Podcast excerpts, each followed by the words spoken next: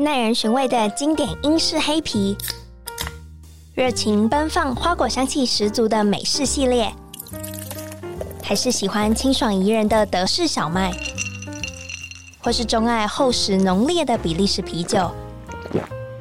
欢迎收听深饮啤酒，陪你探索来自世界的精酿啤酒，让我们一起从微醺中学习吧！Cheers！Hello，大家好，欢迎收听声饮啤酒，我是节目主持人 Claire。今天我的特别企划终于可以落实了，大家还记得吗？我之前在社群上有发布一个 Claire 的多元宇宙，我就在想啊，诶，世界上除了我叫 Claire，其实还有千千万万个 Claire。诶，那不如就邀请就是跟我同名的 Claire 来上节目，不觉得这是一个很有趣的一件事吗？而且我那时候的出发点其实就非常单纯，我也想要，比如说我们的原生名、中文名。然后是爸妈取的，或者是算命师取的。可是 Claire 其实它是一个呃后天被赋予的名称，可能是像我啊这边就直接透露，我的 Claire 是我国小的呃英文老师 Michael，Michael 就说好，你就叫 Claire，然后从此我就自称，或是我的同事啊，或是我的同学就开始叫我 Claire，那我就一直这样子沿用至今。然后我就在想啊，诶，那其他人叫 Claire 的原因是什么？所以我就发起了这个企划，然后同时间我在网络上搜寻了各个名单，不管他是有名的 Claire 还是他是素人的 Claire，反正 anyway，我终于找到了十三个跟我一样叫 Claire 的人。然后今天真的非常感谢 Claire 家电赞助 Claire 这个企划。我那时候想说，诶，如果每一个 Claire 都要来上我的节目，我是不是可以给他们一点回馈？然后。我就自己真的是私讯，这真的不是业配，就是我自己私讯问 Clare 家店说，我有这个企划，你们有意愿吗？他们就说，他们觉得这个企划超酷的，可以认识各种不同的职业，然后不同的位阶的 Clare。然后当然，我们的赞助商会一次就赞助我们十三集的 Clare 宇宙。好，那现在废话不多说，我们就来邀请 Jerry。Hello，大家好，呃，我不是 Clare，呃，我是今天乱入的实习生 Jerry，然后我可能会在这边参与几次的录制，这样子。好了好了，我没有要耍大家，我们正式的邀请到今天的 Claire 蔡蔡老师。Hello，大家好，我也是 Claire，我的名字是蔡佩玲，那你们也可以叫我蔡蔡老师。请问你为什么会叫 Claire？这个英文名字的确说来话长，而且就像你前面说的，英文名字大部分都是比较特别的赋予方式。嗯，像我的 Claire 其实是我自己给我自己的。我其实从小一开始的英文名字是另外一个，因为我以前很喜欢 Kitty，所以我帮我自己的英文名字取 Kitty。可是到了我小学六年级的时候，我已经意识到不对，这个不妙，这个我长大出社会绝对会完蛋。所以加上刚好有一个因缘机会，我在小六的时候转学了，所以我就借着。的转学的契机，我决定要在一个新环境给自己一个新的名字。那那一天，我在电影上面看到了有一个女主角的名字就叫 Claire。我一直觉得这主角的名字好好听，电影的剧情还有内容我都忘光了，我就唯独记得男主角每次叫女主角 Claire 的那个声音，我觉得实在是太吸引我了。所以从那一天以后，我就正式的将我自己的英文名字改名为 Claire。嗯，其实很多人真的是因为，比如说看了杂志，可能看到这个名字，或是电影上面看到，然后就取了这个名字。诶，那我想要问一下，除了名字之外，可不可以简单的介绍一下你自己？好，我是华语老师，华语老师就是教外国人中文，同时我也是一个旅游爱好者。基本上我只要有时间，我都会想尽办法出去旅行。那目前已经在台湾走完一圈了。我还在努力收集离岛中，就是我我的计划是在本岛徒步环岛以及离岛徒步环岛都收集完成。可是你现在的肌肤是白里透红，看不出来是已经环绕一圈的 啊！这个是 Claire 的恭维啦。不过我很开心，谢谢你。那我想要问一下，其实你有一个数位游牧的这个称谓，其实我不知道这到底是头衔还是你给自己的一个职称，它是怎么样的生活形态啊？这个数位游牧啊，其实也不是从我这边开始的，因为我也是开始有了这样的工作形态后，才知道这样的形态有一个专有名词。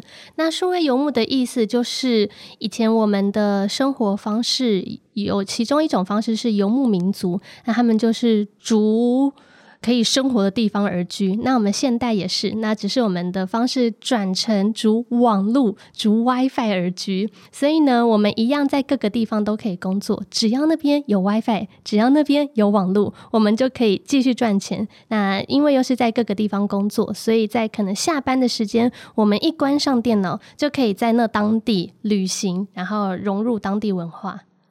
可是你不是说你从事华语教学吗？就我的理解，华语教学应该是有一间教室，老师在那里，然后学生来上课，然后下课。你怎么可能可以就是今天在台北，明天在高雄啊？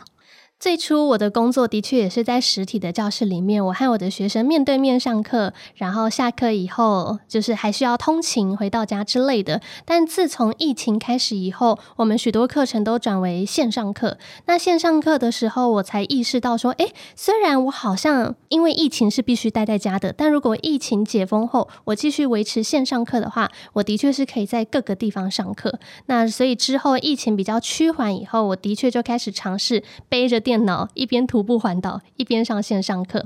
那这样子的工作生活形态我很喜欢。再深入一查才知道啊，原来这个就是数位游牧，所以我就渐渐往这个方向，就是一边工作一边生活。Hello Claire，我想再请教一下跟，跟你叫我吗？好，是我们的蔡蔡老师。好，我想要请问一下，就是说你怎么会想要从事华语教学这个工作？应该说你原本念的是相关的科系吗？那这是从大学就开始，还是说你高中就觉得说哦，我可能很热爱教学？但是为什么会是华语呢？因为其实华语教学好像对一般人来讲好像没有那么熟悉。啊，这是一个我很常被问到的问题，而且我每次回答都不会觉得厌烦，因为我真的很想要让更多人认识华语教学这部分。其实我高中的时候是读商业学校，那因为一直觉得我好像跟数字。没有那么的有缘，所以在考大学的期间，我也特别去尝试了考学测。那透过学测的分数，我决定告诉自己说，我真的不想要 再往商业走。我知道我自己的兴趣是跟语言有关，是跟文学教育有关，所以我就查询了相关的科系。而那时有华语文教学学系，只是是偏向冷门的系。那我也很好奇，我觉得我或许可以在大学四年的期间去好好了解到底什么是华语文教学，而进去就读。那那最刚开始的两年，我可以说是喜欢，但不会特别想说它会成为我未来的工作。直到大二、大三开始实习以后，我去实习的地方是教越南外籍移工中文。那他们学习中文是有一个很强烈的目标，因为他们必须要在当地生活，而且他们是如果中文不流利的话，很有可能就是会有一些歧视的眼光，或者是会有一些工作上的困难。所以他们那种学习的热忱，那真的是。百分之一百二的热忱直接是燃烧到我，我也觉得天哪，他们都学得这么认真了，那我这位老师当然要更认真的备课。所以我在那边实习了一两年之后，我渐渐知道说我真的喜欢当华语老师，我也希望未来我也可以继续从事这个行业。因此毕业后我都是从事教师相关的工作。那最开心的就是。一样做到现在的华语老师。OK，其实我不瞒您说，我其实之前也有很想要当华语老师这件事情。可是我的想可能跟你的初衷不一样。我单纯觉得，哇，如果能教外国人中文，那是不是我就比较好在国外生活？因为可能我可以在。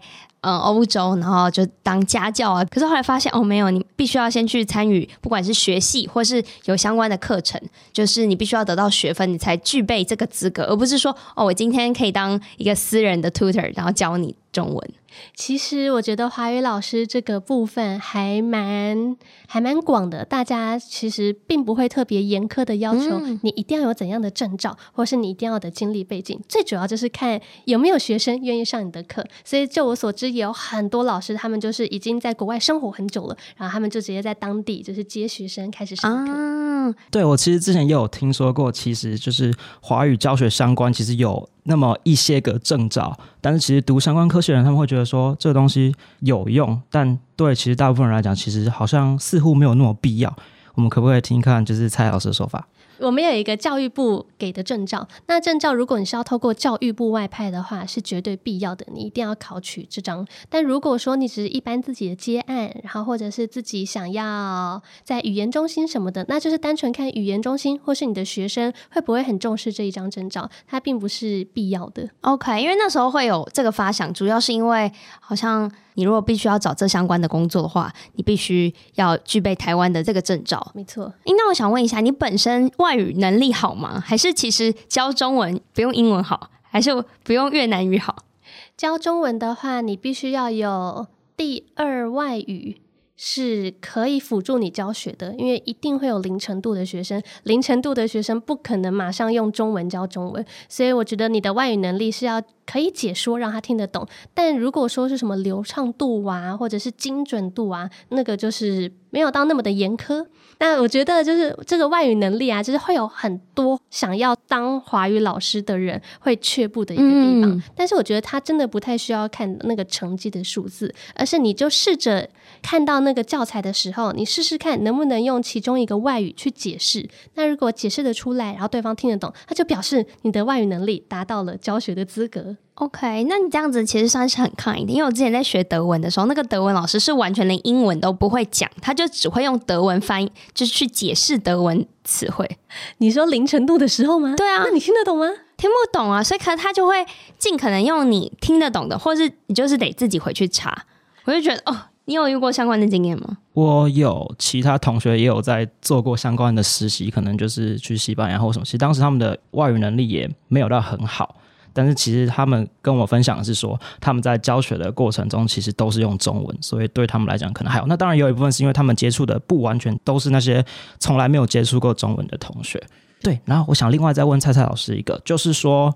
呃，你所接触的学生，他们的学习目的或者说动机大多是什么？因为有些人是为了能够拓展自己的能力啊，或者说我真的是要工作。那也有些人是说，那我想考个汉语的考试鉴定啊之类的。我目前的学生主要都是成人。那成人，我个人教到现在，我觉得有两大主要原因。第一个部分就是工作能力，呃，因为他们可能外派到台湾，所以他们需要在台湾的工作场合上用到中文。那另外一个呢，就是他的另一半是台湾人，所以他需要 增加他们的感情的那个深度，所以他们就有效的吵架。没错，就是这一点。他们常常跟我学，老师要怎么吵架的时候要哪讲哪些字啊，嗯、或者是情人节的时候。知道要讲哪些字，哦，所以就是增加他们感情的部分。我觉得这是两大主因。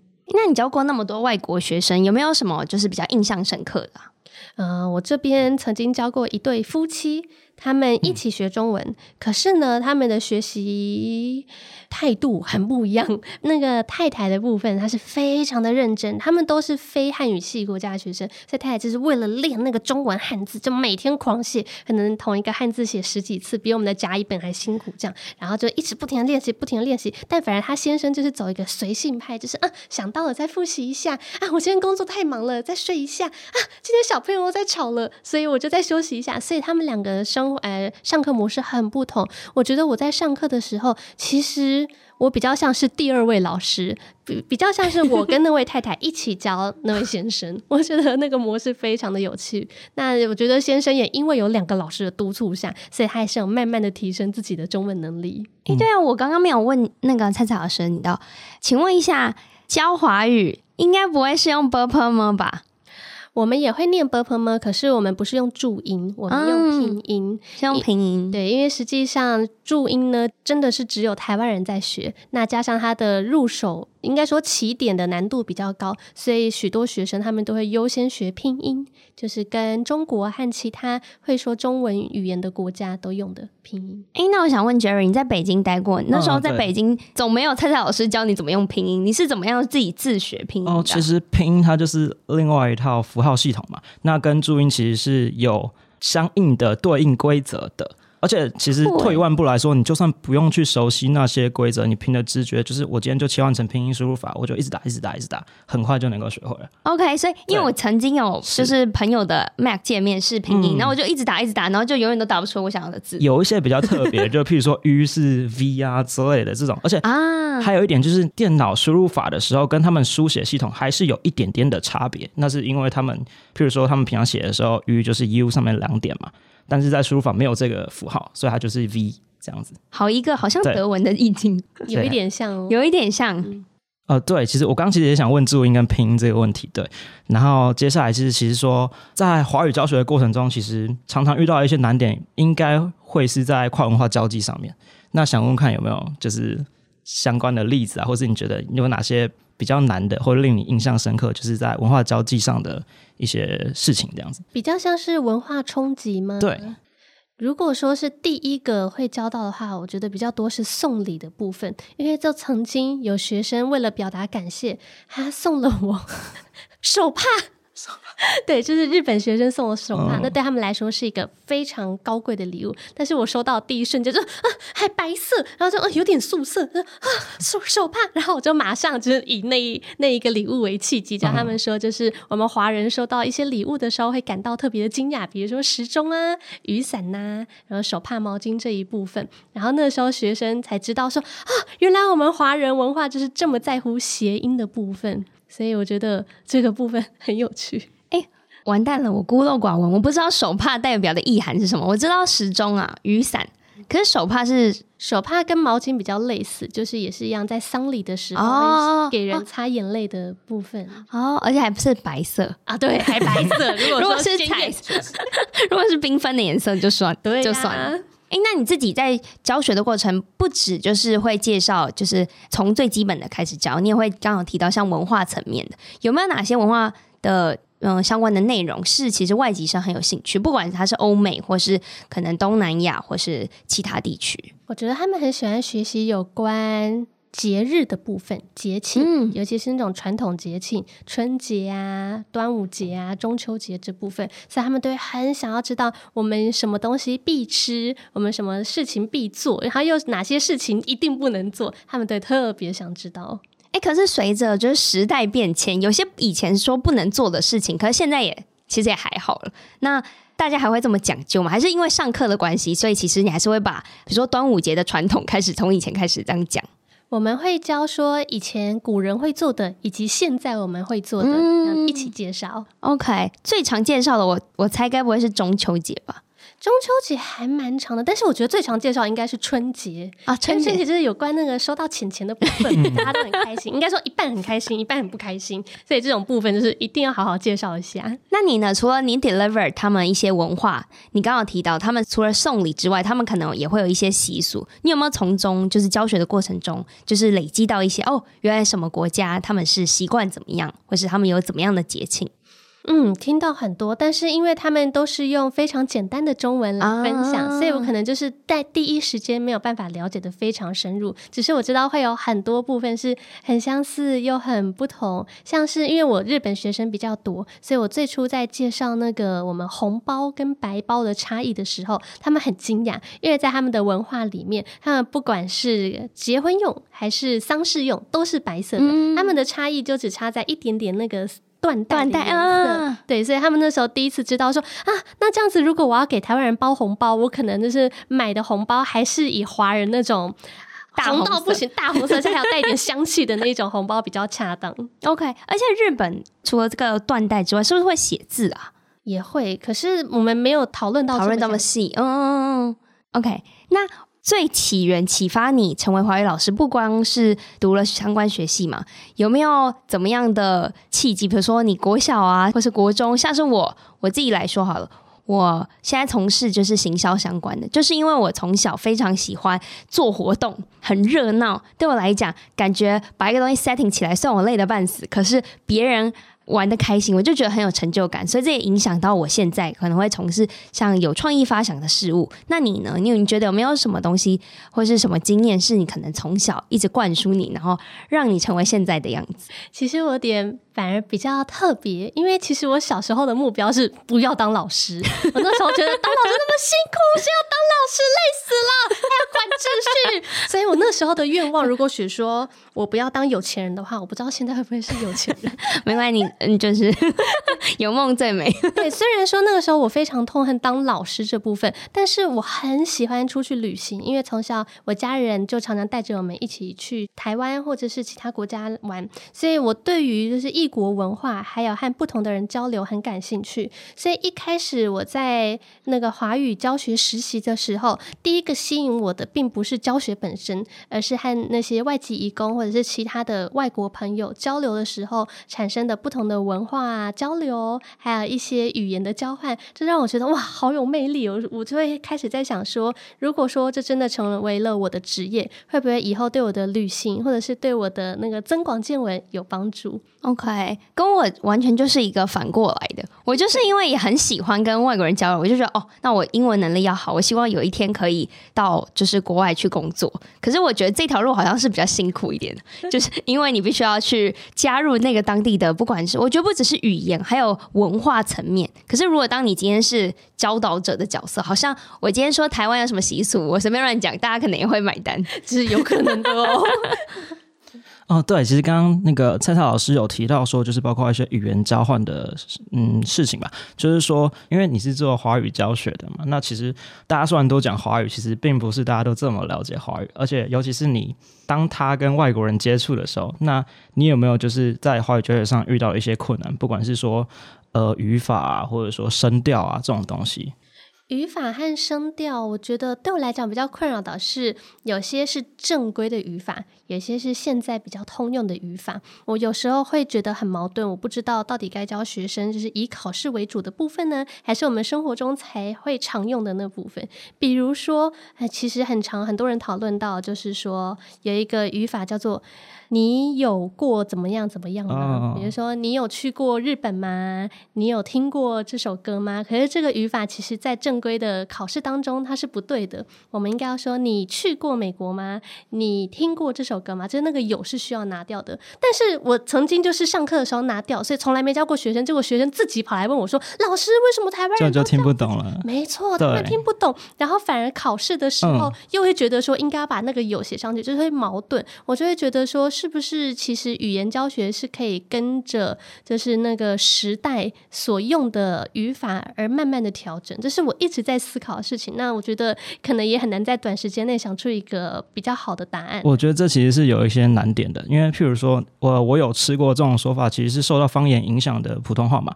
所以说，当你呃，可能各个地方大家方言都讲的不一样，像譬如说台湾好了，有人讲客家话，有人讲闽南语之类的，我要设定一个统一标准的时候，就是要去考试的时候，那它必然是有一套的规则跟系统的。但在生活上，其实就可以不那么在意这些，对。我觉得你有回答到我问题，我突然觉得，对，如果说我教我学生这么说话，他如果有一天到了可能中国的某一个乡镇，他这样讲，可能那个当地大家就会觉得很怪，因为有些人甚至没有听过“我有吃饭，我有吃饱”这种说法。对，对，没错。想请问一下蔡老师，有没有遇到过一些让你觉得特别好玩的例子？就是比如说，我就觉得一些像外来词很有趣，像譬如说泰国，他们讲清明节叫晚清明。就类似这样，我发音很不标准，或者说他们的端午节其实就是节包粽子，中文意义上是这样子，对，可能就类似这种。这个部分的话，倒是因为我曾经在冲绳教过中文一年，嗯、所以我对于冲绳的他们的冲绳语，我发现有很多跟中文是有相似之处的。比如说，可能日本本岛比较没有过清明节这部分，可是冲绳有，那他们的清明节就会叫西咪。就是哇，这个音听起来就非常的相似，然后还有许多，比如说他们的祖父祖母，就是他们的发音听起来也很像台语，所以我就觉得，其实中华文化在我们这个东亚圈是扩展的非常大。那在各个语言当中，都还是可以看得到一些些中文的身影。我觉得每次有到这种交流的时候，是老师跟学生的眼神都是在发光的，因为好像觉得跟自己很亲近，同时又觉得我说不定我们的祖先其实都是一样的人。嗯。嗯，就像日文当中有很多汉字嘛，所以可能你在教学的时候，同学就会比较有共鸣。嗯，没错，或者比较会写，至少那个字对他来讲就比较没有那个太艰深。他们的写作没有什么问题，因为我看就是我曾经有就是呃法国朋友，然后他写中文的时候，我都觉得这话这惨不忍睹。我懂，完全懂 这个，嗯嗯，他就说你看得懂，我就说嗯，大概是哎，然后就会猜错。好。那其实今天这集节目刚刚前面有提到，就 Claire 家电有赞助我们来宾，每个人是一份家电。哎，真的是我从来没有过这么厚脸皮，是我应该是我太厚脸皮，我去跟人家要礼物送给我来宾，因为我就觉得每一次就是遇到不同的人，我都很希望可以送一点什么东西，然后想说啊，送什么最有诚意，没想到有一天我居然这么大方送了家电给你，真的是我的荣幸，谢谢 Claire。那你今天收到的其实是 Claire Sim 的 Cleaner 极净无线无刷马达吸尘器，那我想问一下。这个外观有符合你的期待吗？因为其实 Claire 家电是以日系美型家电为一个出发点。我觉得你本人，其实我自己就要说，我觉得跟你的外形应该很搭配。我其实不瞒您说，我最喜欢的颜色就是白色，然后我个人的房间也都打造成日系无印风，所以它完全就是融入在我的房间里面，我超爱爱爆。所以这根本就是你们平常会入手的颜色，不用说。是。该不会是你讨厌粉色吧？哎，也不会，我也喜欢，就是那种淡色系，那种日系。的色系我都喜欢。OK，那相信没有人没有用过吸尘器，我就不问废话。可是你是自己住吗？还是你是跟家人就是同住？我现阶段是跟家人同住。OK，所以这个商品你你是自己有使用过，还是你家人其实也有帮你试用？嗯，目前主要是我使用，不过他们也有试用了一下下，所以我们都有一些很喜欢的地方。嗯，我想要问说，这个操作键，我刚刚问到为什么家人有没有用，是因为如果你家人有长辈或是比较小的小朋友，那是不是这个使用方式，他们有说很直观，根本就是手机一样，很直观的可以去操作。那对你来讲是这样吗？是我几乎没有看什么说明书，然后就自己组装，然后就自己开始用了，连组装都是，因为我根本没有看过这个商品，所以我很好奇。组装是指那个马达跟接头要直接扣起来这样子。对，以及它还很贴心的，就是设计可以让你立在桌面上，所以那个部分也是我自己就是看一下那个孔的样子，然后在那插一插就哎哎就好了，我就开始用了，我自己也觉得不可思议，因为我其实也算是三 C 杀手，我就常不小心组装错误，它就它就整个就毁了，所以我就蛮很开心这次的 Claire 家电，它就在我的手上好好的活着，而且它很用力的在很卖力的在工作。那我想问一下，应该没有人家里没有吸尘器这个东西，所以当然一定要做一个对比，你家原本的。吸尘器就是叉叉牌吸尘器跟 Clear 家电的吸尘器，你觉得有没有什么样的呃相似或是相异的功能？当然，我觉得优缺点每个家电都有，所以可以不只是要讲很好的话，也可以是哎，你觉得怎么样？你会更爱这个？我必须说，它会这么符合我，是因为其实我的身高不高，我就是一五三，所以其实一般的吸尘器对我来讲都太重了，拿起来有一点辛苦，或者是它那个高度，应该说长度我需要调整。那因为 Claire 家电它是走一个轻巧，然后日系风，所以它就是完全我一拿就是我的手不太需要出力，然后我也不需要弯腰，我就这样可以这样好好的吸。那它的音量其实也是我比较喜欢的那种，就是小声一点的。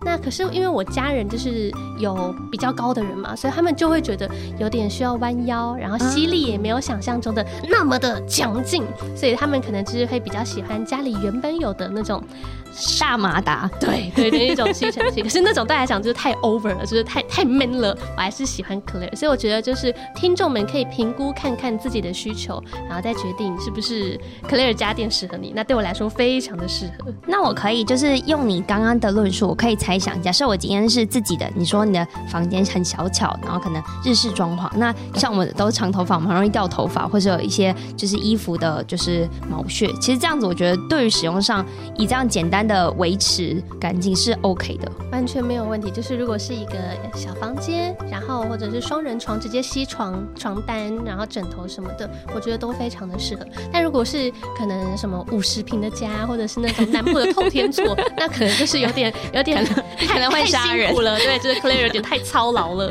可能会杀人。到底要吸多久？好，那非常感谢，就是 Claire 家电，然后也很开心 Claire 喜欢，就是感觉哦，我也有送礼送到你心坎里，我真的非常感谢你，超爱。我觉得就是只要是叫 Claire 的都很好。好，那现在就要随机抽问你一个关于 Claire 的问题。我就在想啊，诶，你有没有思考过这个名字跟你有没有怎么样的正相关吗？或者说，自从你 怎么讲 改头换面叫了 Claire 之后，你觉得自己对自己的感觉有什么不一样吗？或者说我我叫做 Claire，所以我整个人的气势可能稍微有点不一样，我更有信心了，或是怎么样之类的？其实 Claire 第一次对我来说，她还是一个就是电影里面女主角的名字，所以刚开始大家这样子叫我的时候，我会觉得说，诶，这个名字好好听，可是好像不是在叫我。那可能一两年过后，熟悉习惯我就是 Claire 以后，我觉得我好像变得有更喜欢自己的感觉，因为我就是很喜欢这个名字本身了，所以我就会连带的觉得啊，我应该也要好好的喜欢我自己，而不是只有 Claire 这几个字而已。那同时，我也觉得 Claire 这个字听起来就是一个很开。开朗、很活泼，然后很明亮的一个个性的感觉。我觉得我从小六一路慢慢成长到现在，我觉得我好像的确也慢慢成为了这样子的人格特色。所以我真的觉得 Claire 已经是代表我的一部分了。那今天我们就是有准备一个随机的抽问，请 Claire 选一到十，我会问一个跟你我的名字有相关的问题，或是根本没相关的问题。嗯，你就直接选一到十，你就给我一个数字，然后。八吗？好，这个，嗯，这个我觉得有点难回答。有一天你的宠物，它名字也叫 Claire，你觉得它会是怎么样的动物？我会觉得它是一个很喜欢往外跑，然后每天都过得很开心的一个动物。有可能是狗，有可能是马什么的。这个我有想过，哎，你有想过吗，Jerry？我想问一下各位，Claire 真的会把自己的宠物取名叫 Claire 吗？其实我刚刚脑中有闪过这个问题。还是说别人养了一只 Claire，然后特地送给你，说他就叫 Claire 这样？没有啊，以前我们都会就是自称自己的，嗯、呃，我觉得这很讲出来很羞耻，自称自己的东西就是它是小 Claire。比如说我之前的机车，我就会叫它它是小 Claire。哦，就是这种你会因为想不到帮他取什么名字，就说哦，那不然因为你代表我，或是你是属于我的东西，那你就是小 Claire。我想说哦，如果这件事放在动物身上有没有可能？当然了，最好是不要，不然就 Claire 你来，然后。好像在羞辱自己。不管怎样，我觉得 Claire 都是好的名字，不管是在人身上还是动物身上。嗯，OK，好，那现在换蔡蔡老师。如果是由你来为下一个 Claire 出一题，你会出什么问题？我们就是真的是，呃，可能大家的访谈访谈的顺序啊，都就不知道，是很随机的，所以你不会知道到底下一个是哪一个 Claire，所以你你也不知道他的职业、他的长相，所以你会问他什么样的问题？我很想要问下一位 Claire，你觉得 Claire 这个名字会陪你到老吗？哦，那请蔡蔡老师自己先回答。我觉得我会，我会用到我寿终正寝的那一天。我坦白讲，我有想过换名字，真的。对，因为我是幼稚园就有了，就是读双语的，大概我大概几岁？可能三四岁吧，就已经叫 Claire。我想说，如果人生阶段有分为。就是 quarter 这四个阶段，那二十五岁前可能是你人生的一个阶段，那另外一个二十五年、二十五年、二十五年，可能假设我真的可以活那么久的话，那么那是不是每一个年岁都应该要被赋予一个全新的，就是不管是名字也好，或是状态也好？那我曾经有试着，那我不如我就去国外生活好了。结果这个路径没有很顺遂。结果我想说，诶，那如果是名字呢？那如果更改了名字，会不会有一天，假设我也叫 Kitty 好了？会不会别人叫我 Kitty 的时候，我会很自主性的回头？我可能我不知道这件事情，你有没有想过？如果现在还有人在叫你一个别的名字，你？你会回头吗？我之前曾经尝试过，因为那个时候我刚到冲绳生活，所以我觉得我应该也要给我自己一个日本的名字。嗯、那我就觉得啊，那就叫我自己娜娜好了。结果我发现别人叫我娜娜的时候，我不会回头，我已经习惯了 Claire 这个名字了。所以我后来觉得啊，娜娜不是办法，我就把 Claire 翻成那个片假名，叫做 Claire 啊。